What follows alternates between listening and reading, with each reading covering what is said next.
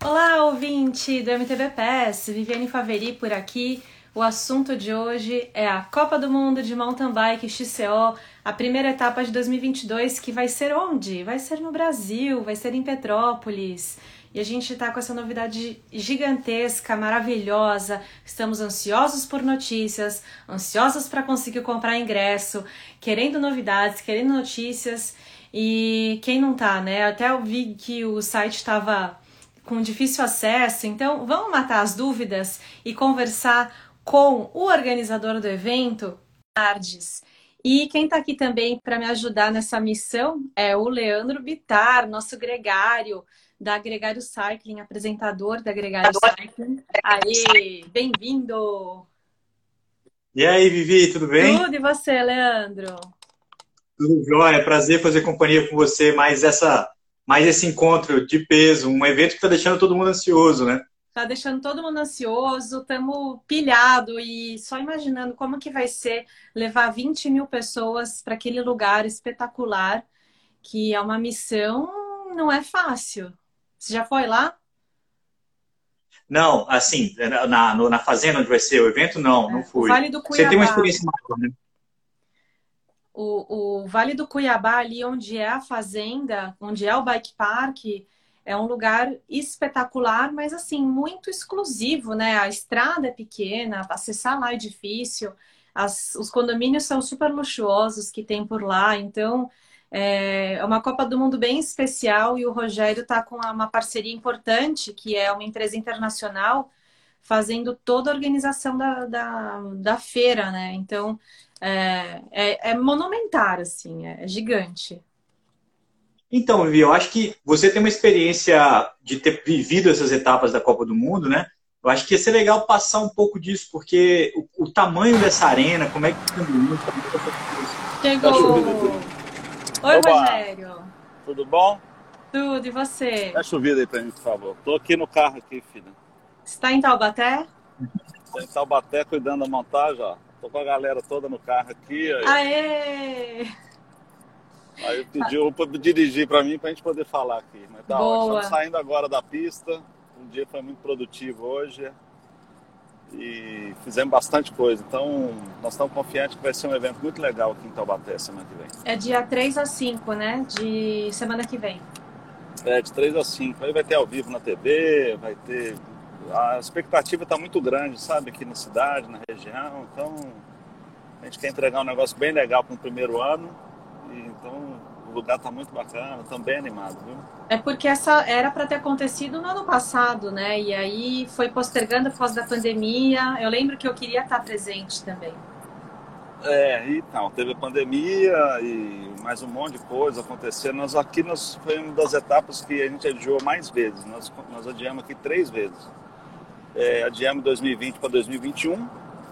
É, aí a pandemia não regrediu, né? Não, não, não, teve uma reação assim, um decréscimo dos casos e tal. Aí nós adiamos para outubro.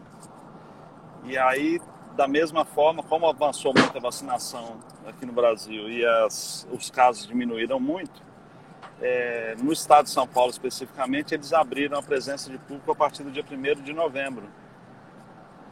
E aí o secretário falou, não, nós temos que fazer isso depois. É, então, assim. E aí as, aí as coisas estão acontecendo da melhor forma, sabe? De um jeito mais tranquilo. Houveram, assim, os, os, os adiamentos, né? Mas foram necessários, né? Eu acho que não teve como, como fazer de outra forma, não. Vai ser legal. É. Nossa, eu tô um pouco arrepiada de ouvir falar das variantes, mas vamos deixou para lá. É. é, eu acho que as coisas estão. Eu também não gostei muito das notícias da semana, inclusive foi antes da. Eu pensei até em adiar a venda de ingressos, para você ter ideia, agora. Que começou hoje, mas como a expectativa era tão grande é, em cima de, de tudo que estava acontecendo, eu decidi não. Não adiar. É, não adiar o primeiro lote, sabe? Uhum. E, e, hoje foi um dia de decisões muito importantes até em relação a isso. O primeiro lote a gente ia vender um, cerca de 3 a 4 mil ingressos, é, mas aí por conta até do que vocês até comentaram, né? Acho que estourou, né, estouraram o acesso, pegou os servidores da, da da Copa, que a gente usa normalmente da Copa do Mundo, travaram os sites nossos e por conta do fluxo foi muito intenso.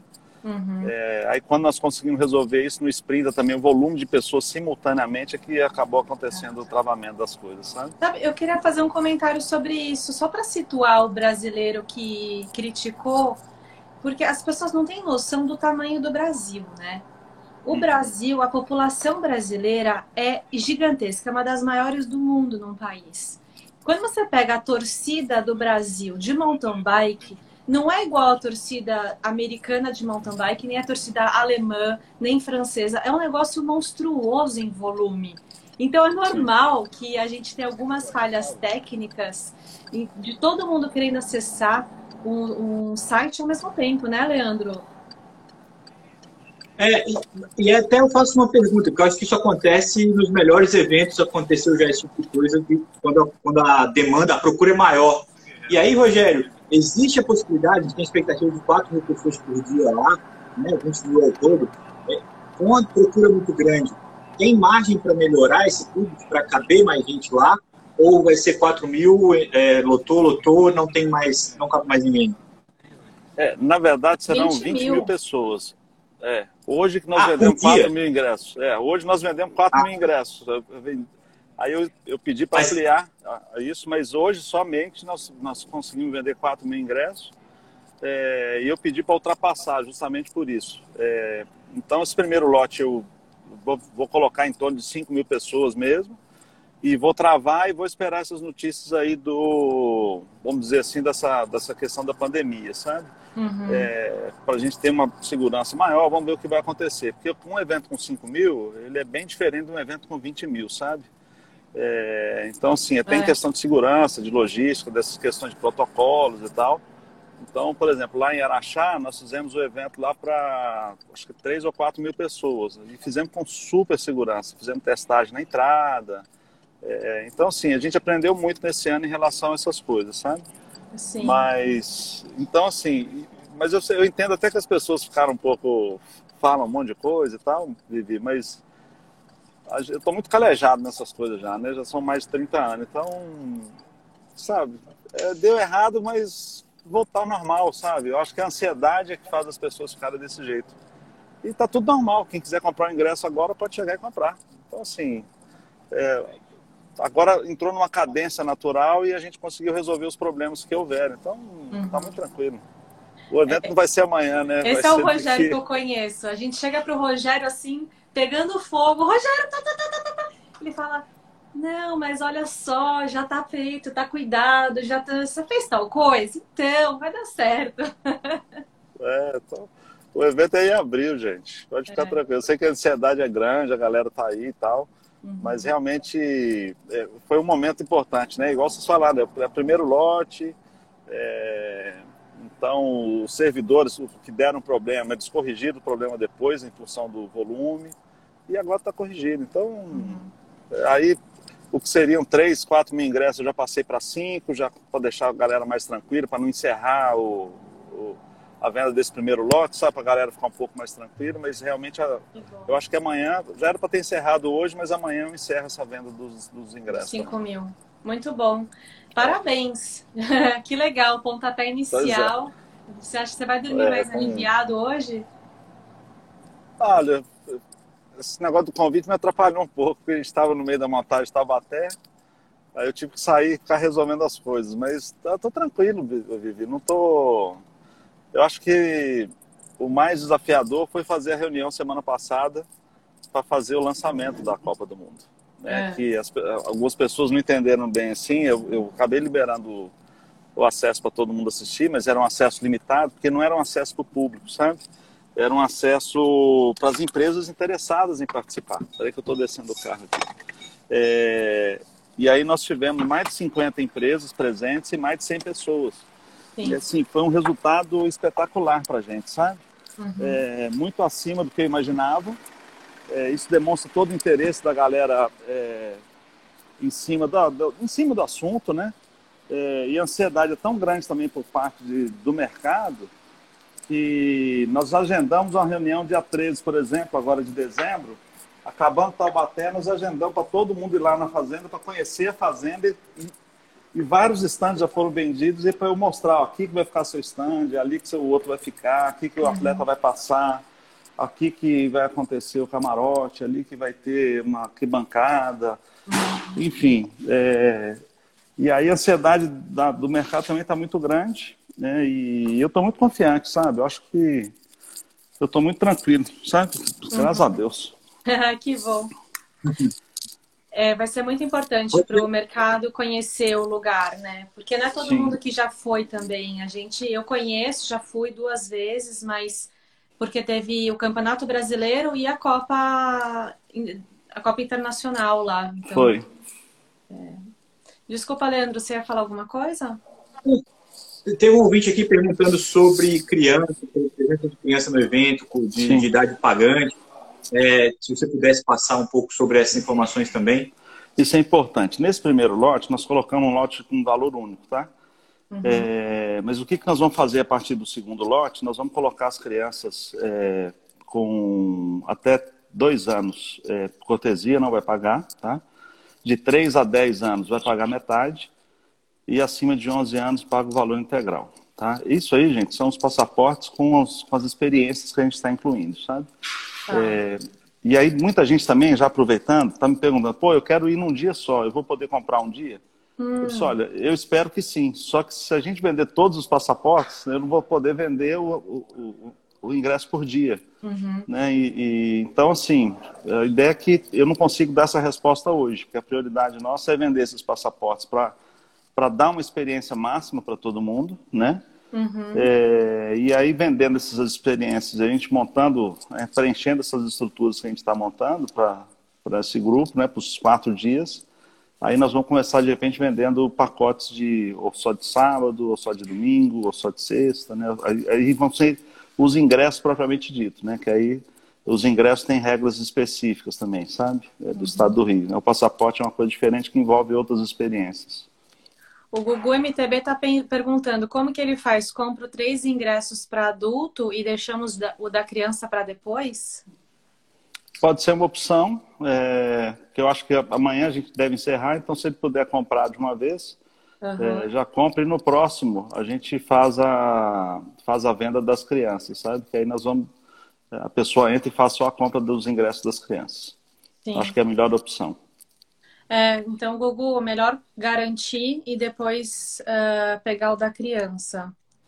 Estou com uma equipe da Áustria me pedindo informação da área de equipes. Ah, é o Sim. Ricardo, lá da. É, o Rick, mecânico da Raiza, na Europa.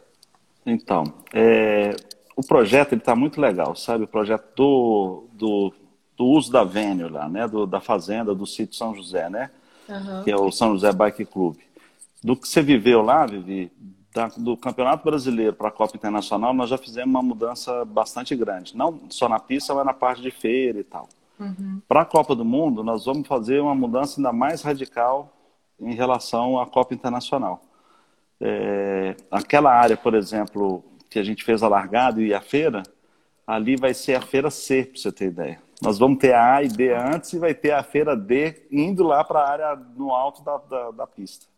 Então, nós vamos ter quatro feiras. É, nós vamos ter uma feira com os é, parceiros da UCI, com os patrocinadores mundiais. É, nós vamos ter dois camarotes especiais, vamos ter arquibancada. Aquela área do Rock Garden deve virar uma área também exclusiva, porque não cabe muita gente. Então, é, poucas pessoas poderão entrar ali. E aí, nesses espaços onde a gente tem que fazer um controle muito grande, aí é, nós devemos sortear algumas pessoas que compraram ingresso para poder ter acesso naquele lugar, sabe? Entendi. Tipo então, na área da chegada. É nada de chegada não, vai estar liberado, sabe? Aí é quem, aí é quem chegar, não tem jeito. Mas, mas eu digo assim, no, naquele Rock Garden, que tem um acesso, tem uma pontezinha para passar, então ali Sim. o acesso é bem restrito e a pista passa exatamente na frente, sabe? Uhum. Então, trechos que, que a gente tem que ter um controle maior, aí nós vamos ter um, um controle de acesso e talvez vai, ser um, vai ter um controle ali, é, é vai ser limitada a entrada. Mas todos os ingressos, que é outra coisa que eu queria deixar é, claro aí para todo mundo, todos os ingressos vão ter acesso a todos os lugares. Tá? tá? Essa era mais uma pergunta que a gente recebeu. É, então, só que todos os lugares é, existem exceções. O paddock, por exemplo, onde ficam os atletas, ninguém tem acesso. Né? Então, assim, não é porque a gente não quer, é porque ninguém tem acesso mesmo. Né? Então, uhum. você não pode sair entrando lá dentro do, de uma área que vai estar restrita às é, equipes igual na mundiais. Fórmula 1. É, então é, tem o paddock, igual os Jogos Olímpicos, por exemplo, né? Que eu trabalhei lá, era assim, então o atleta tinha a área dele, ele tinha um corredor de grade que ia para a área de largada e o público via o atleta passar, uhum. sabe? Então, no paddock não pode entrar, no camarote, por exemplo, vão ser de patrocinadores, né? Não, nem eu vou, vou, ter acesso lá, enfim, nem tem interesse. Patrocinadores da UCI, né? Não, na verdade, aí seriam os patrocinadores da, do Brasil, que a gente está já negociando, e também algumas, os, os, da UCI vão ter alguns ingressos para entrar nessas áreas exclusivas, né? Uhum. Então, são só, assim, pouquíssimas áreas que, que as pessoas, que são restritas, Uhum. Porque o público vai ter acesso a quase tudo. Praticamente, nós fizemos muitas mudanças na pista lá junto com a Vancini. E eu não sei se você vai lembrar daquelas 12 curvas que desciam numa montanha. Lembro bem.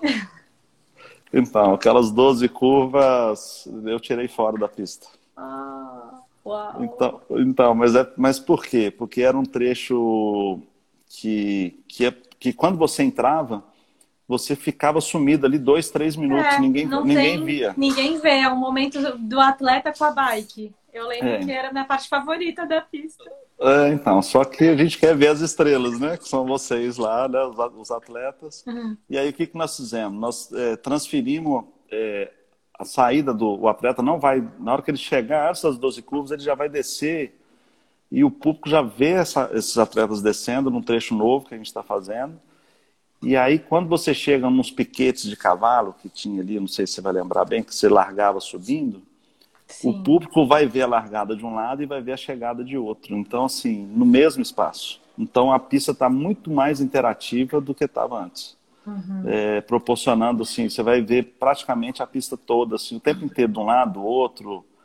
Então, a galera que, que tem preparo físico já vai preparando aí que vai quem quiser andar, vai andar muito. As corridas que eu participei, Copas do Mundo e Mundial, tinham algumas equipes que optavam por deixar os atletas mais em contato com o público e outras que ficavam mais no paddock mesmo aquecendo. Então, o pessoal que está perguntando se vai ter esse contato próximo dos atletas, a depende da equipe, né? De onde a equipe botar os atletas para aquecerem, né? Exato. O que, que acontece? É... Lá na fazenda, lá no sítio São José, tem uma área que ela que nós vamos montar o paddock, a gente está chamando de Vila dos Atletas, desde a entrada. O público vai entrar para um lugar e os atletas entram para o outro. Então, na hora que o atleta entrar, vai ter uma área é, onde tem as equipes do mundo inteiro, tem as equipes tops, né, que tem direito a uma área um pouco mais perto da largada, etc. Uhum. E, mas toda essa área tem um córrego onde o, o, público vai chegar a um metro, um metro e meio, dois metros do atleta, e o atleta vai ficar andando do lado do público. Só que ninguém precisando encostar um no outro. Não vai ter uhum. contato físico. Uhum. Então nós conseguimos dar uma solução lá que eu acho que a UCI vai gostar muito. Eles não sabem ainda como é que vai ser, assim, já expliquei, mas tem que ser lá em loco, né? Uhum. Eu fiquei muito satisfeito com isso, né? Porque o atleta, na hora que for a hora da largada, ele vai sair do paddock dele, né, da, da tenda dele, e ele vai para a largada sem passar no meio do público, se ele não quiser. Uhum. Se ele quiser, ele pode passar no meio do público. Aí é uma questão de concentração, de momento, né? Um, um, os principais atletas, e né, tanto homens quanto as mulheres, né? Você pegar uma Yolanda Neff, uma, né, uma, andando no meio do público lá, porra, o povo vai ficar encostando, tirando foto, fazendo selfie. Então, assim, uhum. ela vai ter a opção de passar no canto. É, e, e, a marca das marcas, por exemplo, eles podem estar, os times mundiais podem estar no paddock, e também pode ter uma tenda nas áreas de feira, para poder o atleta, na hora que for o momento dele interagir com o público, ele vai uhum. lá para a tenda do, do, da, né, da equipe dele, da marca da bicicleta dele e tal. Uhum. Então tem muitas opções, a gente está prevendo tudo isso. Aí a decisão vai ser de cada equipe, sabe? Uhum. Então acho que vai ser bem legal. O pessoal está perguntando sobre questão de vacina, protocolos de Covid e tal. Como que vai ser? Tem alguma coisa nesse sentido do governo? Ó, se o evento fosse hoje, né, nós temos que falar tudo hoje, né? É. Depois de ouvir essas coisas que a gente ouviu ontem aí, então assim, se o evento, o evento de Taubaté, que é essa semana, é, o evento de Taubaté essa semana, todos devem apresentar o cartão de vacina com as duas doses ou a dose única, uhum. é, com pelo menos 14 dias ter tomado. E uhum. quem não tiver tomado as duas doses ou a dose única, ele tem que apresentar um, um teste PCR feito a partir do dia 3, que é sexta-feira. Ele é. vai numa farmácia e faz. Uhum. Tá? Então não tem problema. Então o volume de pessoas vacinadas no Brasil já está muito grande, então uhum. é, não tem problema. E aí os protocolos continuam os mesmos, né? Máscara e etc. Em Araxá, que foi há um mês e meio, um mês e meio, meio atrás, por exemplo, as coisas já mudaram. É, Minas estava num outro momento, diferente daqui, é, e lá o cartão de vacina nós não aceitamos para poder entrar.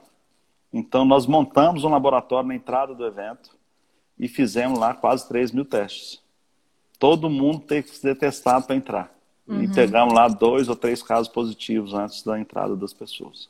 Uou, importante. É, então, é, então aí lá na fazenda, por exemplo, em Congonhas nós fizemos é, 1.500 testes, alguma coisa assim, e não teve nenhum positivo. Que bom. Lá na fazenda, quando nós fizemos, é tudo esse ano, no primeiro, uhum. testando mesmo, é, foram mil e, mais de mil testes deram quatro positivos. Dois uhum. atletas, um motorista de caminhão que foi levar material e um acompanhante de atleta. Uhum. Então, assim, cada momento a gente está vivendo o momento agora, sabe? Então, é, hoje é isso, né? A vacina, e talvez até lá pode ser que tô, seja exigida a dose de reforço. Sim. Então eu não sei o que que as e o, os estados no Brasil estão muito diferentes um do outro também, né? Uhum. Então eu não sei como que o Rio vai estar lá. O Rio já está liberando máscara em área, área aberta, né? O Carnaval tá, vai pegar fogo esse ano. Oh meu Deus! Então se o Carnaval do Rio já está assim, é todo vapor com televisão e aquelas ensaios, enfim. É. Então, agora, tem estado que está segurando. É, por conta disso aí, eu tenho recebido notícias de várias prefeituras por todo o Brasil já cancelando os carnavais. Então, tem cada caso é um caso, sabe? Uhum. Gente, o nosso desejo é que esteja tudo bem e que a vacina, a vacina seja suficiente quem não tomou vacina que faça o teste. Então, é o que a gente deseja. Sim. Leandro, alguma dúvida? Não, é que um, um, um, espectador aqui fez uma mesma pergunta que eu tenho dúvida. Quem, quem assiste a Copa do Mundo em loco, ele tem os telões, ele tem a acompanhar, ele tem a oportunidade de acompanhar o que está acontecendo nos outros campos ao vivo. Sim. Como é que é essa estrutura? Sim, nós estamos né? nós é. prevendo isso. Então, por exemplo, é, nós estamos prevendo pelo menos dois telões em áreas é, distantes, né, para que você, porque tem as feiras, né, então a ideia nossa é colocar é, dois ou três telões, um próximo da largada, na arquibancada, por exemplo, para as pessoas, o cara que sentou na arquibancada, viu a largada e não quer ir para a pista, quer ver a prova ali, é, ele poder ficar ali. É, tem a feira D, que é um pouco mais para dentro. Se a pessoa optar por ali, ela vai ter um telão mostrando as, os outros extremos. E o mais extremo da pista a gente também está querendo pôr, porque aí o cara quer lá ver a prova lá perto da área de apoio, que é, fica dois quilômetros da largada. É, aí a ideia é essa. Isso tudo vai depender né, da, da transmissão da Red Bull. Né? A Vivi sabe bem como é que é, as coisas são complexas e tudo. Então essa é a nossa ideia. Na hora que eles chegarem, nós já vamos preparar esse escopo né, com a parte técnica nossa e falar, a gente quer isso, é possível. Então a gente tem sempre que eu estou explicando para as pessoas que não é um evento nosso, eu só sou organizador, né? É. Então, a, a, Copa Internacional, ao contrário, assim, eu tenho as decisões, eu tomo as decisões todas. Então, eu mudo horário e tal. A Copa do Mundo, não. Sim. É, é complexo isso, porque é, você está criando toda uma estrutura inexistente até hoje no Brasil. Bom, lógico, já existia uma estrutura lá, que é uma pista de altíssimo nível, que é, afinal das contas, a casa da Vancini, né? Onde ele se prepara. Mas uhum. é a primeira vez que o Brasil vai receber no mountain bike um evento dessa magnitude. E é por isso até que é, é muita gente perguntando, né? O que, que são esses 400 reais do passaporte?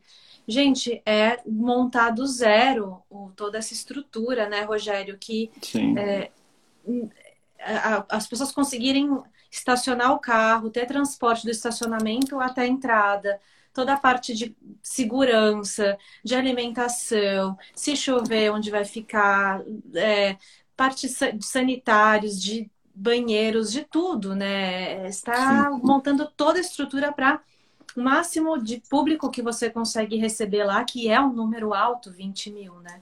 É, é. Albstadt, é, lá na Alemanha, é, entre 20 e 30 mil pessoas. É gigante, é muita coisa. Sim. E, né? É, e lá é dentro da cidade, né? Lá é dentro da cidade. Lá é dentro da cidade. Então, sim, eu acho que, é, como vocês disseram, né? Eu acho que no início aí, é, realmente o local para chegar no Vale do Cuiabá é complexo. Uhum. Né, eu brinco com as pessoas, né? A primeira vez que o Vancini me chamou para ir lá, na hora que eu estava no meio do caminho, eu tava, falei com o Kaique assim, cara, eu vou voltar para trás, esse lugar é muito longe. É, é muito difícil chegar aqui e é. tal. Só que quando você chega, é muito bacana. Né? A estrutura é maravilhosa, o sítio, as condições, enfim, tem, tem um conjunto lá dentro que é muito legal. E aí, se você for comparar esse acesso, né? A Vivi sabe bem, já viajou bastante aí o acesso para o Vale do Cuiabá é como se fosse um acesso numa prova igual eu vou lá para Monsantana, eu vou lá para a Alemanha. As estradas vicinais da, da Europa são todas do jeito que são lá. Sabe assim, elas são muito próximas, muito parecidas, sabe? É, só que a gente não tem algum nível de, de, vamos dizer assim, de infraestrutura como nesses outros países. E aí nós vamos fazer um trabalho de geração de emprego e renda através das famílias lá do Vale do Cuiabá. Então, cada casa que tiver lá, nós vamos credenciar e pensar quantos carros você quer pôr na sua casa. Ah, cabe em cinco. Ah, então, o estacionamento 7 vai, vai caber cinco carros. Então, futuramente, num próximo passo aí de venda de ingresso, nós vamos começar a vender o estacionamento de 1 a 50. Se 50 famílias aderirem, nós vamos ter 50 bolsões de estacionamentos. Um com 20, outro com 10, outro com 3, outro com 50 é, e esse recurso vai para essas famílias. Então, é, quando você chegar, porque quem não tiver comprado esses ingressos dos estacionamentos não vai chegar próximo da fazenda. Uhum. E não vai ter acesso de carro, porque se, não tem jeito. Né? Além uhum. disso, tem a, a, questão do trânsito, né, que eu acho que, que, a gente já tem reunião marcada já com o secretário, já conversamos várias vezes, a gente já sabe, já tem uma ideia do que a gente faz, vai fazer mas a gente não bateu o martelo na, na como vai funcionar para a gente divulgar, porque tem um, um, ônibus que sai de Itaipava e vai direto para o Vale do Cuiabá. Sim. Então, como Itaipava tem uma infraestrutura bacana, nós vamos colocar disponível para as pessoas que quiserem ir de ônibus, não pegar o carro, param lá no, no, em Itaipava ou fica hospedado lá e tal, vai até ali e o ônibus vai uhum. até lá na... E aí o ônibus faz o traslado algumas vezes ao longo do dia? É, aí seria um outro ônibus. É, os ônibus vão e voltam né, para o centro de Itaipava, lá para Itaipava. E, e, nos bolsões de estacionamento, nós teremos outro ônibus ou micro-ônibus fazendo um trajeto de 4 quilômetros, indo e voltando para as pessoas que pararam o carro um pouco mais longe poder ir no carro, sabe? Sim. Mas esse, esse ônibus de Itaipava seria, teria um acréscimo para o evento, não seria um ônibus de linha normal, né? Teria um volume maior. Então, eu não sei exatamente. Você tem um, a gente já tem uma linha que funciona lá quatro vezes por dia, por exemplo. A nossa ideia é, no, no, final de semana do evento é, é, ter um controlador de tráfego se tiver demanda de 5, 10 ônibus, enfim, a gente vai fazer de meia meia hora, ou, enfim. É, é, tudo vai ter que ser pensado, sabe? Então, uhum. só que essa ação, né, esse planejamento, ele tem que ser feito junto com o departamento de trânsito lá de, de mobilidade lá de Petrópolis, né? Então, são coisas complexas que eu acho que, que vai dar tudo certo, eu acho que vai, vai ser tranquilo. Só o pessoal ter calma, né? Acho que o público tem que agir igual os atletas agem com a gente, sabe, na Copa Internacional. Todos têm que ajudar para a gente fazer um grande evento. Se começar a estressar, gente, não é um evento para estressar, é um evento para curtir. Rogério, tá me, assim, a vibe dessa Copa do Mundo tá me, leva, me lembrando Rio 2016, né? A vibe das Sim. Olimpíadas. Essa questão também do traslado, porque a, a pista olímpica era longe do Rio, então tinha questão de é, pegar ônibus, pegar transporte lá do evento. Sim. É, né, tá sendo, acho que é, tá, tá reprisando na minha memória. E, e vou fazer um comentário aqui pessoal meu. Na época eu estava muito focada em competição e eu decidi não ir assistir a corrida olímpica. E uhum. é, é, algo que assim eu me arrependi e é. não tem como desfazer, né? Então eu diria que para quem está na dúvida, na, faz o esforço de dar um jeito de ir, entra na missão, entra no projeto, que vai ser, talvez, ficar num, numa pousada, num hotel, numa casa longe do evento, mas entrar no esquema do transporte, de se planejar e levar isso numa boa, que vai ser uma experiência é, inesquecível e que nada substitui, assim, é único. É. É, então assim, até tem algumas pessoas falando do ingresso de 40 reais, né? Eu em 2016, é, até explicando para o Couto aí, que o Pedro está falando, custou 40 reais o ingresso lá. Né? O ingresso lá foram vendidos 20 mil ingressos em um dia ou dois, no máximo. Só que lá tinha um recurso federal, é, teve isenção de imposto para a organização da Copa do Mundo, da, dos Jogos Olímpicos, né? A gente fazer a Copa do Mundo é um evento que a gente está fazendo como a Copa Internacional, é um esforço muito grande que a gente está fazendo. É, os custos para se levantar um evento desse é alto e, e aí o pessoal pode ter certeza, sabe? Esse valor assim de 100 reais por dia é, que a gente está colocando, que é 400 reais o convite, porque são quatro dias, né? Esses 100 reais por dia foi, um, foi o mínimo do mínimo que a gente conseguiu colocar, porque para a gente poder fazer, entregar o que a gente está querendo, a despesa é muito alta, sabe? Uhum. Então, é, nós vamos fazer Mundo da Criança, vamos, cara, nós vamos fazer muita coisa lá. Então, vamos ter quatro feiras, a gente quer fazer com que a experiência das pessoas que estejam lá dentro do evento, né, a pessoa vai chegar de manhã e só vai querer ir embora no final do dia.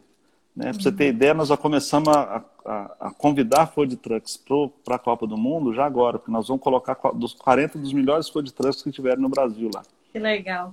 Então, assim, passa por muita coisa. É? Então, assim, passa por, por uma série de coisas. É, alimentos e bebidas é uma, é uma, área muito delicada também para a gente poder oferecer. Uhum. É, aí, quando você vai, é, por exemplo, tem uns cartõezinhos, né, que a gente não quer circular dinheiro lá dentro, para dar mais tranquilidade para todo mundo. Vão ter aqueles cartões para você coloca o cartão lá, um crédito. É, e aí você sai consumindo lá nos quatro dias do evento, por exemplo. Uhum. É, e aí, para atender essa, esse público, é uma coisa nova para mim, assim, né? E aí a gente sai, eu saí das reuniões outro dia apavorado, porque para atender bem eu tenho que ter de 60 a 80 caixas funcionando, né? Para atender esse público. Uhum. E aí na hora que você começa a multiplicar a diária das pessoas e não sei o que lá, para a gente fazer a operação de venda, vai ficar em mais de 100 mil reais só para poder vender sem usar dinheiro. Então, assim, Uau é, o custo que a gente tem aqui é bastante alto para algumas coisas, sabe? Então, uhum. é, então acaba sendo um serviço. Nos Jogos Olímpicos, por exemplo, a gente discutiu muito lá na época, eu lembro que a gente falava, pô, só vamos ter 20 mil pessoas, cabe lá, cabe, o espaço lá era enorme, sabe? É. Então caberiam lá 40 mil pessoas e ia vender tudo.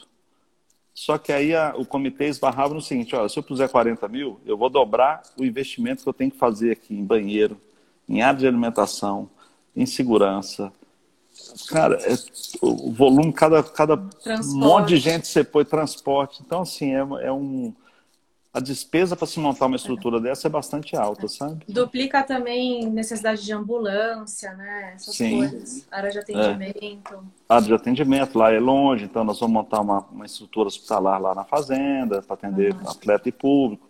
Então, assim, são coisas bem complexas, sabe? Então, e, e, é uma região cara também, né? Estou vendo alguém falando que a despesa de hospedagem lá é caro. O Vale do Cuiabá é uma caro, Itaipava é caro, Petrópolis é caro. Mas é um, são experiências que a gente vive, né? Então eu acredito que nós vamos entregar uma experiência lá que a gente espera que, por mais que tenha ficado um pouco mais caro para ir para lá, uhum. a gente quer que todo mundo saia com, com, com aquela sensação, pô, foi caro, mas valeu a pena. Ah, valeu eu tô de novo. Né? É só dar um parênteses aqui, que tem muita gente chegando agora e fazendo perguntas de coisas que a gente já respondeu no começo, no meio da live. Vai ficar salva e também uhum. a gente vai publicar no MTBPS e na Gregário Cycling. Então, vocês vão poder assistir ou ouvir e matar as dúvidas. Sim. É. Tem, tem até outra pessoa que perguntou aqui é, sobre trabalhar no evento, né? Sobre a parte de voluntário e tal. Nós abrimos o site, nossa, nós já começamos a funcionar, não está 100% pronto ainda, mas eu já re resolvi colocar com o que a gente tinha. É, o próximo passo agora é colocar as fotos da pista, enfim, das, da, da fazenda lá, né, do sítio São José. Mas eu coloquei já um, um questionário para quem quer ser voluntário, com várias perguntas. Então você coloca o nome, coloca o telefone, é, CPF, enfim, preciso pegar uns dados básicos das pessoas e ter algumas perguntas chaves lá, sabe? O período que a pessoa pode ter, nós demos quatro opções. É... Por que, que ela tem que ser escolhida para estar no, na Copa do Mundo? É outra pergunta, porque a gente quer saber por que, que ela quer estar lá, se ela, é, se, ela, se ela pedala, se ela mora lá do lado, se ela ama mountain bike, enfim. Uhum. É, e a experiência que ela teve, se ela fala línguas. Então, tem uma série de pré-requisitos ali que nós vamos juntar e vamos fazer uma análise e um filtro para ter as melhores pessoas é, para estarem lá conosco, sabe? São quantos voluntários, Rogério? A então, expectativa? Nós, nós, não fechamos ainda, mas em torno de uns 150 a 200 voluntários, provavelmente. É um volume bastante alto, porque é. tem pista. É, hoje, por exemplo, um voluntário entrou lá, o cara é eu acabei de fazer a inscrição lá de voluntário. Falei, ah, bacana, mas eu sou amigo de não sei quem. Eu disse, então, aí eu até brinquei com ele, não adianta ser amigo não, tem que ver as respostas que você deu lá. Aí, aí eu, porque é uma coisa que a gente está querendo fazer bem para dar oportunidades iguais para todo mundo. A mesma coisa da venda do convite. Ah, vocês vão vender convite para uma panela. Não tem panela, né? Vai, é vender para todo mundo igual e pronto, é. acabou. A pessoa que vai. Desculpa. Não, então, aí só completando, né? Aí essa pessoa que estava lá falou, ó, eu, eu sou, espe sou especialista em. Eu pedalo e tal, sou especialista em, em redes de internet. Aí falou, olha, então você já tem um ponto muito positivo, porque você é um cara que, se eu te, né, se for selecionado, você já vai trabalhar numa área próxima da transmissão da Red Bull. Então, assim, e aí você vai ver todo aquele mundo lá de 200 pessoas fazendo, trabalhando numa transmissão, que é uma uhum. loucura o negócio, sabe? A inscrição do para ser voluntário está no site que é, w, é wcmtb.com. MTBWC? É, isso, mtbwc.com.br. E aí é só ah, clicar lá, já tem a versão em inglês e português, já. Aí a pessoa clica, coloca por que ela quer ser voluntária e aí é, já tem uns 400 voluntários já inscritos. E... Em dois dias. Os voluntários vão ficar hospedados onde, Rogério? Então, isso é outra questão. No, no Rio 2016, é, cada, cada voluntário é, tinha que se virar né, com a parte de hospedagem.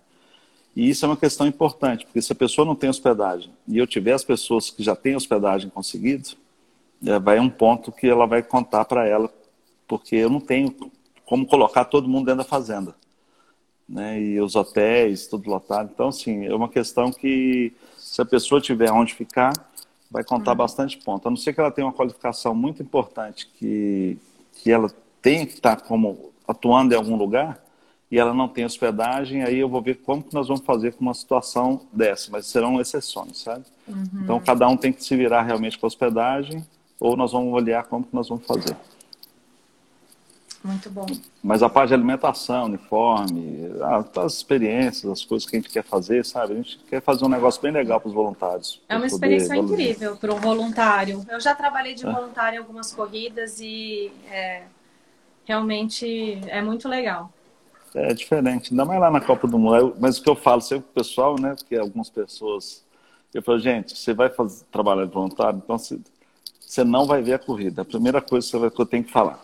É o máximo que vai acontecer, você vai estar num trecho da pista, lá que você vai ver os caras passando naquele lugar e pronto. Né, não vai pensando que você vai estar lá dentro da Copa do Mundo, vai ficar circulando, etc. É lógico que vão ter os momentos de, de tranquilidade, na, na, mas no dia da prova mesmo, que o pau vai quebrar mesmo, então é difícil. Uhum. Nós vamos estar trabalhando. Né? Então é isso. Rogério, Sim. Só fazendo uma, um retorno aqui, as pessoas estão perguntando dos ingressos individuais. Você já comentou sobre a venda dos passaportes primeiro e depois vai ter um, se, se tiver ainda um dos individuais. Mas a princípio o passaporte tem preferência, né? Uhum. Agora, é. desculpa, pode falar. Não, é isso, exatamente, eu ia concordar com você, tranquilo. Tranquilo. Agora, fala um pouco sobre a expectativa dos gringos, dos grandes nomes, como é que tem sido, se, a, se a vocês têm feito algum contato para que eles venham, se é preciso fazer isso, é, qual é a expectativa que a gente pode ter da, do, do, do, do start list? Olha, é, eu vou me apegar muito ao que o Avancini está falando. O pessoal está muito entusiasmado para vir para o Brasil. Né? Acho que a experiência do, do Rio 2016 foi espetacular. O pessoal adorou ter vindo. É, a escolha de Petrópolis, chegando pelo Rio, é muito bom, porque é um voo só vindo de qualquer lugar. Então, você tem um aeroporto do Galeão muito próximo, você vai descer do avião, vai entrar no carro e vai para Petrópolis. Então, Petrópolis tem uma, uma, uma localização estratégica para a logística de, dos atletas e equipes e tal. Então, isso é muito bom. É, e o pessoal está muito entusiasmado para vir. É, nós não estamos fazendo contato com ninguém, né? já fizemos um primeiro contato através da, da operadora, mandamos para todas as equipes, ó, gente, a operadora oficial do evento bloqueou vários hotéis e estamos à disposição. Poucos retornaram é, e acho que eles estão escolhendo casas e etc. Então, o foco da agência é nós liberamos para o público, as pessoas estão fazendo reserva na Belvitur.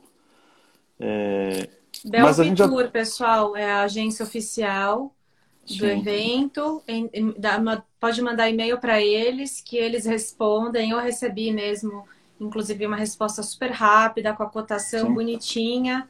Então, eu vi que teve essa pergunta também.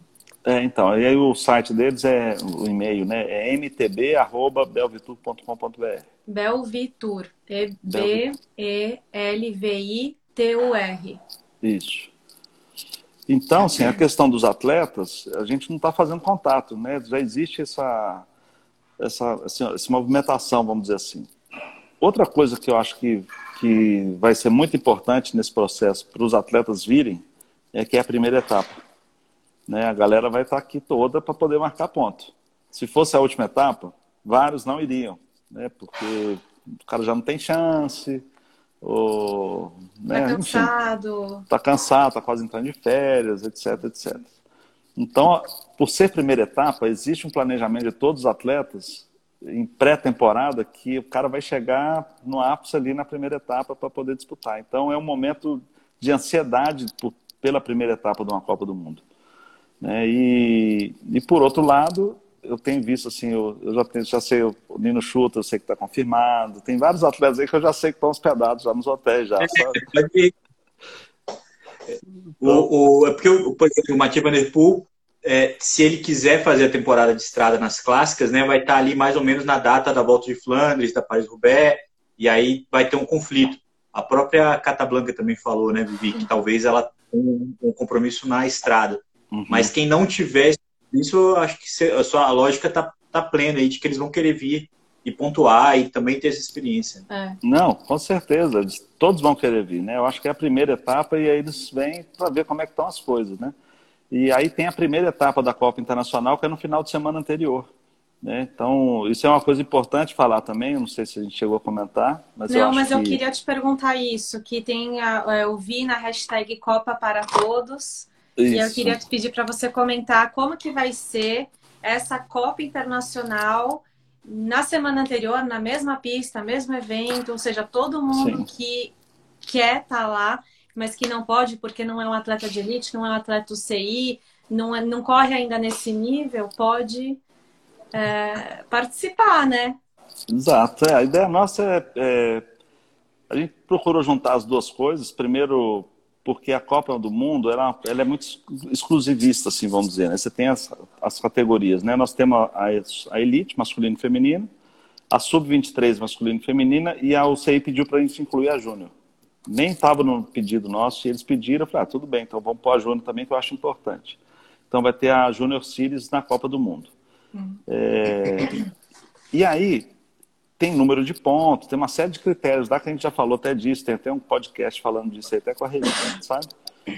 Só que as pessoas que são atletas e estão conosco há muito tempo, eu acho que deixá-los de fora da, da, de uma festa dessa seria, putz, seria muito difícil para a gente, sabe? Porque eu acho que é muito importante dar essa oportunidade para todo mundo.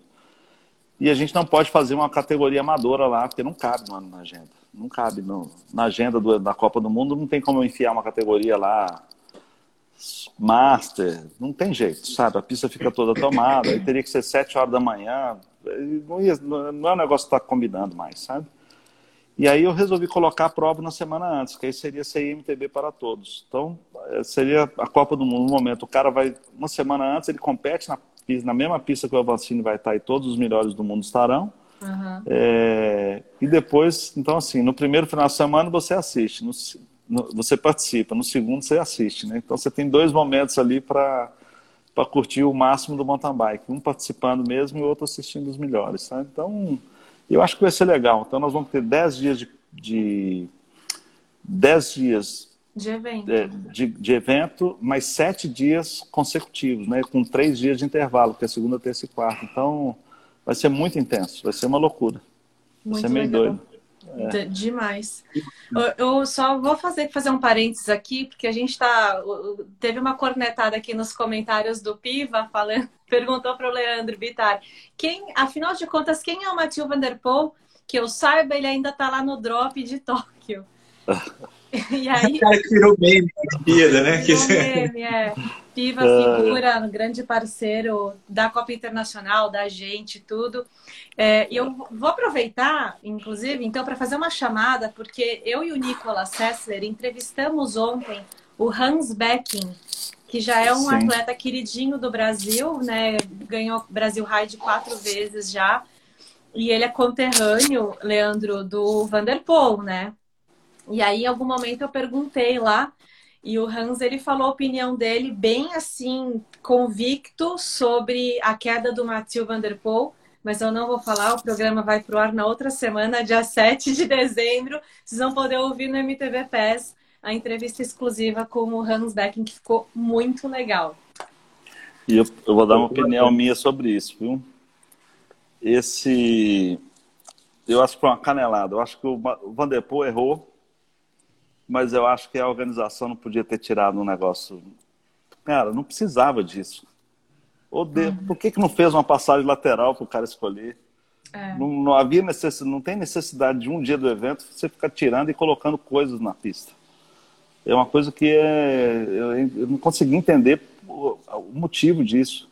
Né? Se o cara não tem capacidade ele tinha que ter um acesso alternativo, igual nós fizemos no Rio 2016. Né? Na pista lá nós fizemos vários, várias opções. Assim, Porque tinha, a linha sabe? alternativa desse drop fazia uma, um detour antes, né? Antes da entrada dele. Então. É... É, mas, mas, tudo bem, mas se o cara tá. Aí o, o, atleta ia saber. Mas o cara treinar um dia, ter a madeira e depois ah. ele não ter, ah, tudo bem, ele errou. É. Cara, mas eu não, eu não, eu não tiro. Ah, não estou defendendo ele, não, sabe, o Vanderpool e também não estou querendo criticar ninguém da organização e nada. Eu, eu, só acho que a situação é, você, você abre uma precedente para o atleta errar.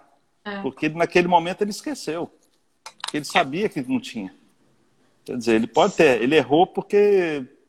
Agora, se não tivesse, ele teria feito os saltos lá, todos eles, sem problema nenhum. Uhum. Entendeu? Então, acho que foi desnecessário. Eu acho que a, a culpa foi dele, mas a, ah, não precisava ter feito aquilo. Né? Leandro, quer dar, dar sua opinião aí? Leandro adora botar fogo, lenha na fogueira. Isso não acontece só por motivo. Uma, uma coisa dessa não acontece só por uma razão, assim, é uma junção não. de vacilar é, é um... e, e permitem que uma coisa dessa aconteça. É. Sem dúvida, a mudar ou ter o, ou a rampinha e tirar foi um problema. Ele dizem que ele não, não pedalou no aquecimento, né? Ele não passou por ali para ver a falta da rampa como os outros puderam ver. É, mas aí a especulação a gente não sabe mais. Uhum. Mas virou história. Virou, mas é um cara muito é, prestigioso, né, Rogério? Um cara que se viesse, abrilhantaria e teria um interesse é, grande pela figura dele num evento Sim. aqui no Brasil também. É, como diz o Pipa, ele que vai perder. Quem, quem é o Mathieu Van Der Poel numa etapa do Brasil, né? Tipo, é. Não, eu acho que igual o Peter Sagan, quando ele veio na Copa, nos Jogos Olímpicos, né? Cara, tava todo mundo lá. Né? Ele, ele, ele, trouxe uma. Ele deu uma repercussão violenta à presença dele lá. E na primeira na largada, ele de último chegou, estava entre os três. Só que ele acabou numa tocada lá, né, mais agressiva, ele acabou furando pneu, sei lá, duas ou três vezes e perdeu, né? Mas se ele tivesse mais cabeça, ele poderia ter dado mais trabalho lá naquela pista, né? É. Então, mas é bacana. Se ele vier, vai ser muito bom.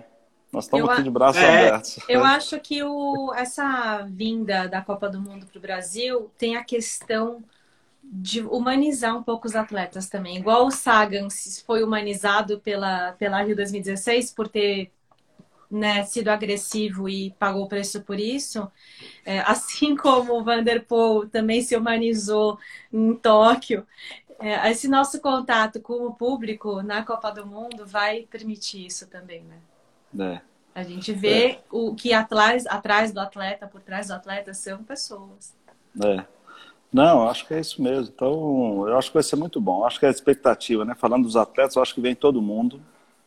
Acho que a galera vem toda. Acho que nós vamos ter largado aqui com, com muita gente, tanto no masculino quanto no feminino, no sub-23 e, e júnior. Não. Essa semana em Taubaté, o treinador do Egan Bernal, quando ele era moleque, e ganhou uma etapa nossa aqui da Copa Internacional, está trazendo já o, uma outra pérola que ele tem lá para o Antônio para ir. Então tá vindo e tá vindo a equipe da Colômbia também. É ah, a Colômbia, cara. Então, assim. Então, esse intercâmbio é muito bacana. Os caras têm interesse no Brasil, eles estão cada dia mais à vontade em vir para cá. Né? Uhum. Né? Taubaté é muito próximo do aeroporto de Guarulhos, então Sim nós estamos a 120 quilômetros do aeroporto, então é muito. Uhum. Você desce no aeroporto e está em Taubaté muito rápido, com estradas espetaculares, né? Assim, uhum. As estradas de São Paulo são ótimas. É, então, a região ali da Serra da Mantiqueira também é um dos melhores é. lugares do Brasil para é. fazer esportes de aventura. É, então, assim, o Brasil está num crescente, né? E acho que o Avancini tem um papel importante nisso, por ter sido o primeiro do mundo, foi campeão mundial de maratona, vice-campeão de short track. E aí tem os outros moleques aí chegando também, tem o Alex, né? Tem o Gustavo, e, enfim. Uhum. Tem uma molecada da Júlia, né? Então... Sim, a molecada tá muito forte é, é. da Júnior. Veio, tá, tá subindo empolgado o Lan Galinski também. É. Tem a Juju, que foi medalha de prata, é, de bronze, de bronze lá em... agora em, no PAN Júnior. É. Gustavo também. Então, é. É, a Gil também tá ótima, né? Incrível como é. tá vindo. E eu sei que tem meninas mais novas também se espelhando Sim. e tendo mais é, lugar para se apoiar, mais pessoas para se apoiar. Até digo por mim é, que tenho conversado muito com outras é, atletas mais maduras, eu, Marcela Toldi, Jaqueline Mourão, Raquel Valti, é, Simone Dominicali, enfim, a gente tem um grupo de mulheres que está trabalhando junto, bastante de bastidores, é, para dar uma, um sustento melhor aí para as gerações do futuro. É, acho que elas têm muito acesso à informação hoje, acesso a equipamentos. As coisas estão muito mais niveladas hoje, né? Então, uhum. é difícil. Porque hoje você pega a Juju mesmo, vem no, na escalada, mas, por exemplo, nessa no Pan-Americano lá, né, ela, acho que ela ficou em terceira, primeira e segunda eram duas colombianas. Então, assim, a escola da Colômbia é muito forte, né? O uhum. Brasil está começando a ter essa escola aqui diferente também, junto com a Vancini, com o Juju e outros grandes atletas, né?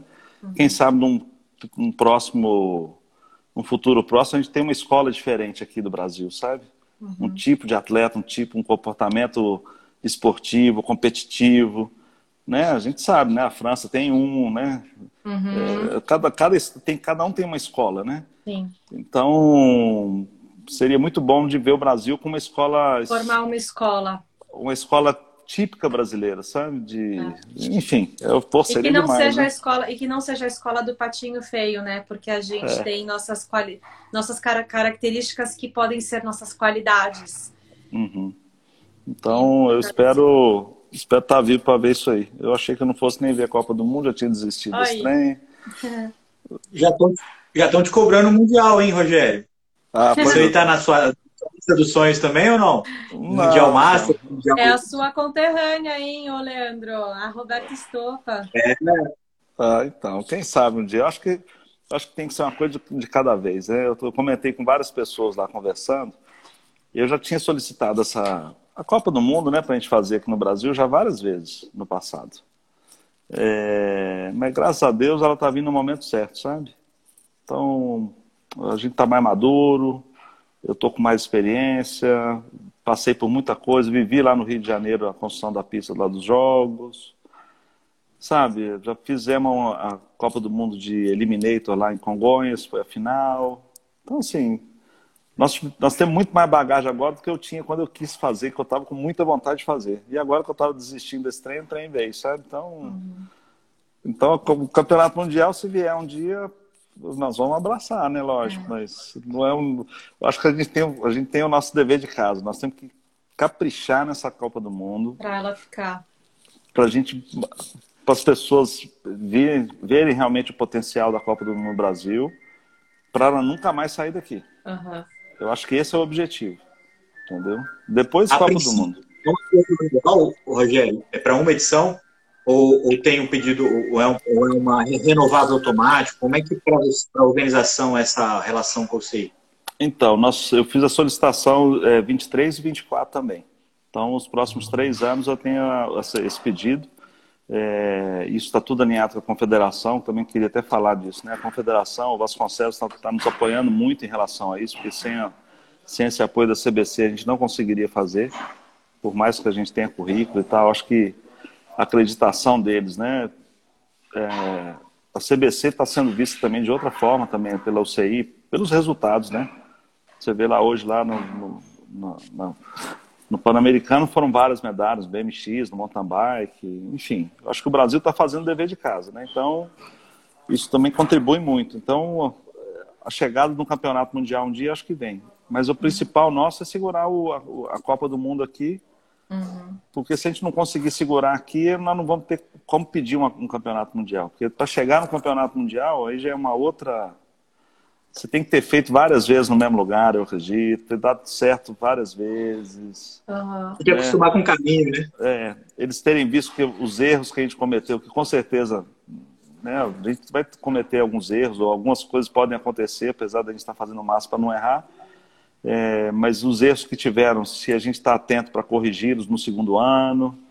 Né? Então, assim, a gente tem que ter um, um, crescente e com humildade ali, acho que um passo cada vez. Né? Então, uhum.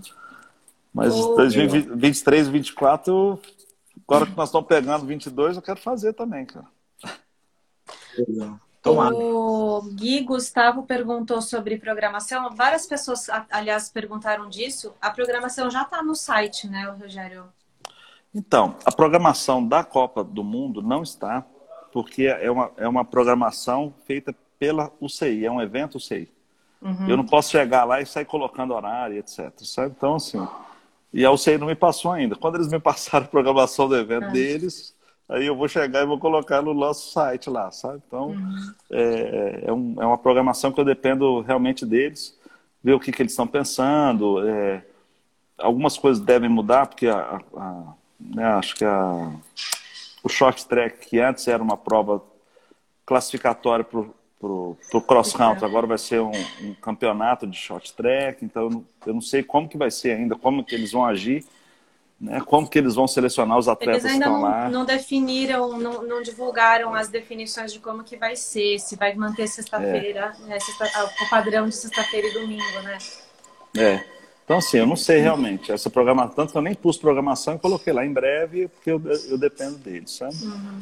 Então, assim, o que está ao nosso alcance, eu queria até responder aqui uma pessoa que está falando da alimentação, né, de ser vegano. Então, nós estamos prevendo vegano, é, celíacos, focados, sabe? Então, a gente está pensando bastante nessa questão da experiência, viu, gente? Então, é, a galera que for para lá, acho que a gente vai querer atender todo mundo aí. Legal. Ah, acho que estamos chegando no fim, Rogério. Uh, Leandro, tem mais alguma palavrinha? Não, agradecer a presença do Rogério, que a expectativa é enorme. Agradecer também ao MPBPS por abrir espaço para agregar vir aqui. É. Lembrar que amanhã, às nove da manhã, eu estou com o Nicolas Sester falando de tudo que aconteceu, é, principalmente nas outras modalidades, mas também no mountain bike, é, ao vivo também no nosso no, no Instagram. No Agregado e... Cycling, isso. No Agregado Cycling. E a expectativa é enorme, cara. Eu acho que tem tudo para dar certo esse evento. E está super ansioso para que dê certo, para que a coisa aconteça e aconteça legal. Estou muito curioso pelas estrelas, pelo, pelo clima. Eu também não fui para eu trabalhei aqui de São Paulo e, e quero muito vivenciar isso, né? O astral, a aura do evento é uma coisa que só se vive estando lá, né? Uhum. É. É, então, assim, a gente está muito preocupado em, em, que todos tenham a melhor experiência, sabe? Então, espero que dê tudo certo. A gente está trabalhando muito mesmo. Acabando Tabaté, nós estamos focados 100% lá, é, vendo um monte de coisa, reunião e tudo isso aí é, é, é ficar por conta mesmo para adiantar o máximo que der. A ideia nossa é janeiro estar tá com tudo pronto, pista e tal, para poder a gente fazer vários testes lá com a Vancini, talvez com outros atletas, né? E, e a gente dar uma refinada na pista em alguns pontos, né? Fazer tudo o mais perfeitinho possível e, e pensando também no público nessa experiência, sabe? Então, tem, ver, uma, né? Legal. tem uma pergunta aqui bastante recorrente que algumas pessoas não receberam confirmação da compra do ingresso. Pergunta técnica. Você Sim. sabe disso, Rogério? Você está dando algum, alguma falha no sistema? Não, então, sei sim. Como teve sobrecarga, teve, a sobrecarga foi muito grande, as respostas do sistema está sendo à medida que as coisas forem, foram feitas. Então, quem ainda não recebeu, ainda vai receber. Eu, eu questionei isso lá no, no Sprinter, né, que está fazendo a venda dos ingressos, uhum. né, do passaporte. E aí perguntei, o pessoal está me cobrando. E aí as pessoas me falam e eu falo com ele, e não, quem não recebeu ainda vai receber. Né? Uma coisa muito importante que eu morri de rir hoje lá, não, a galera comprou o ingresso e ficou lá super feliz fazendo uma festa no Instagram, sabe? E aí mostrou o QR Code do negócio, sabe? Gente, não mostra o QR Code do, da sua entrada do. Essa da... é a entrada. Essa é a entrada. Então, o que, que acontece? Gente. Eu até falei assim, cara, tira esse vídeo do ar. Então, o que, que acontece? É, o controle vai ser pelo QR Code e o QR Code só dá acesso a uma vez por dia. Então, na hora que você entrou, entrou. Se alguém pegar esse QR Code em algum lugar, então você guarda isso aí direitinho, para ninguém pegar esse QR Code e cuida dele até no dia do evento. Porque quem Olha passar um determinado QR Code, por exemplo, você está com o seu QR Code, vai lá, passa, e aí pronto.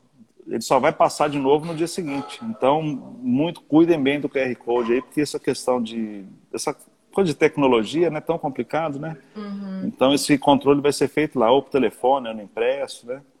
Mas não fica mostrando isso para os outros, não, pelo amor de Deus. Muito bom. A dica mais importante aí no finalzinho da, da nossa é. conversa.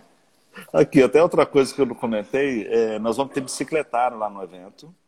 Então, quem quiser é, tiver em Itaipava, quiser levar bike, eu já estou vendo vários amigos meus que estão fazendo isso, eles vão ficar em hotel em Itaipava e são 14 quilômetros até lá.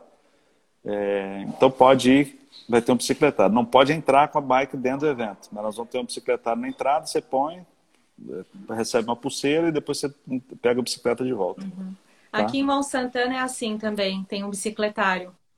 Pois é. é. Aí já, já fiz isso algumas vezes. Ok, então, eu queria te agradecer, te desejar sucesso.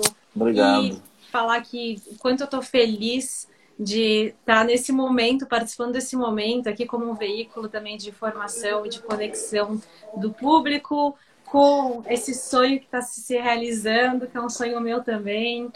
E também estou muito empolgada de estar aí é, também virou uma missão da Gregário Mídia, né, Leandro? A gente agora está com os olhos voltados, o coração voltado para a nossa estruturação. Como que a gente vai estar na Copa do Mundo de Petrópolis como MTB PES para levar uma experiência para o público que talvez não vai estar presente, né? Então, é, não é todo mundo que vai conseguir, a gente vai querer é, captar um pouco dessa emoção que a gente vai viver para quem também não vai estar lá.